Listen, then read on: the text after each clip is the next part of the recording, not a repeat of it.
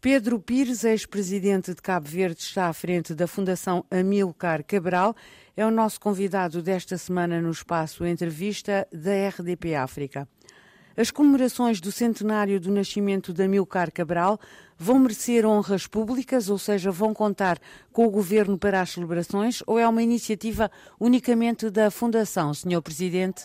Nunca reclamamos o, esse direito de monopólio nós pensamos que o centenário da Emília Cabral deve ser celebrado e responsabilizado pelo Estado de Cabo Verde.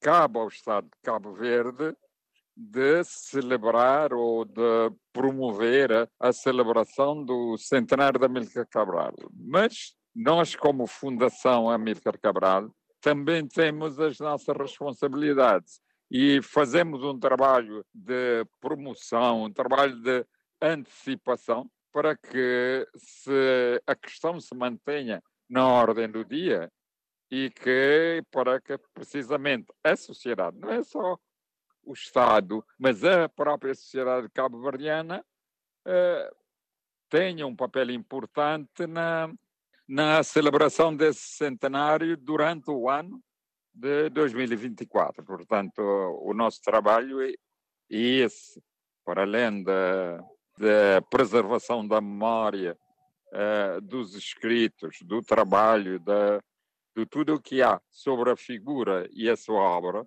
nós fazemos esse trabalho, mas sem reclamar e, e nunca assumir essa condição de que somos os únicos. Não, nós somos um dos é nessa perspectiva que nós trabalhamos.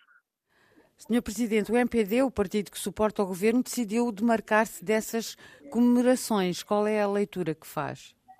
Olha, nós não, não nos afligimos com isso.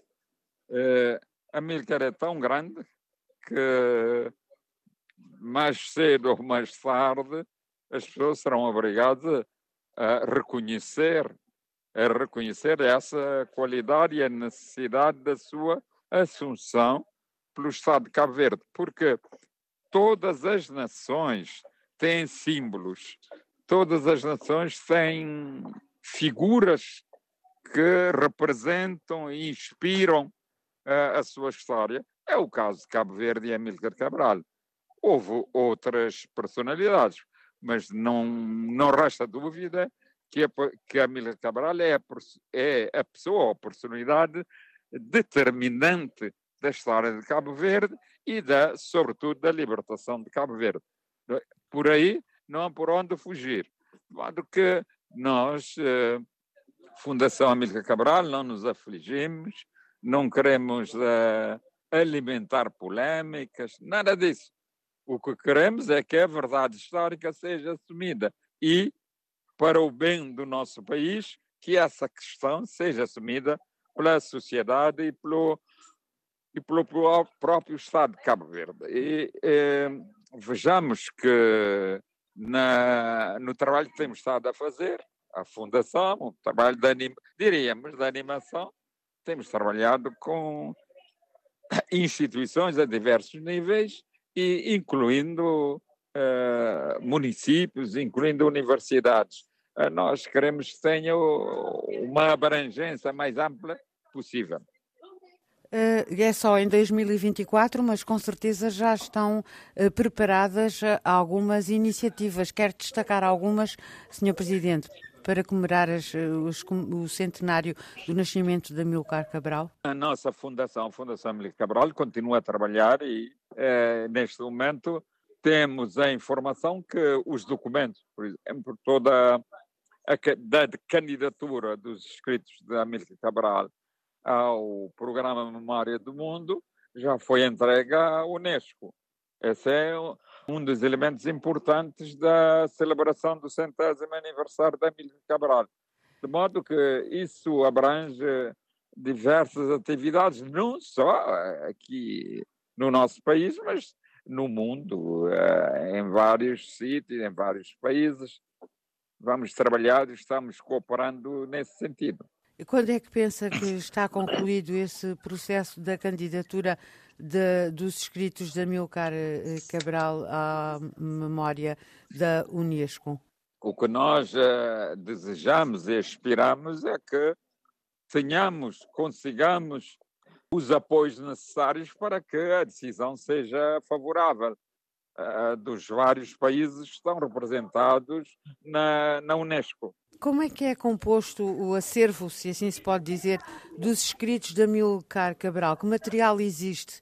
É uma boa parte, quase toda, aqui, tudo aquilo que, que foi escrito, foi registado e nós uh, conhecemos e temos, uh, temos conhecimento. É, Mas é eram é documentos, coisa. são documentos ou...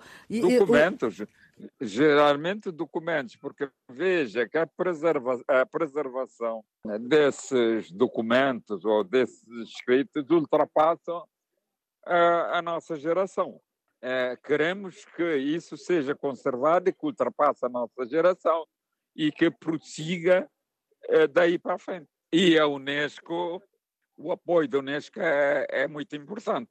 Amilcar Cabral tinha alguma veia poética ou eram só escritos documentais? Ele era um cientista. Amilcar Cabral era um, um, um engenheiro agrónomo com trabalho feito. Com trabalho feito, e o trabalho dele começa desde a tese de, de licenciatura sobre a, a erosão.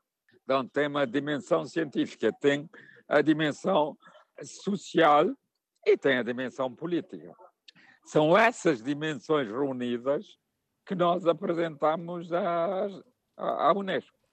A Guiné-Bissau também está a participar neste processo de candidatura? Está a participar está a participar e juntamos a, a, aos documentos da candidatura uma declaração do governo da Guiné-Bissau de apoio à candidatura, mas o mais uh, interessante é que o documento é assinado pela filha da Amílcar Cabral, Ndira Cabral, que é atual ministra da Cultura e da Juventude da Guiné-Bissau. Isso é uma coincidência interessante. Considera eh, que, um, que, que, esta candidatura é a melhor homenagem que se pode fazer à memória de Amilcar Cabral? É uma das homenagens. A ação que desenvolvemos junto da sociedade no geral, nós aqui em Cabo Verde, é um outro aspecto extremamente importante.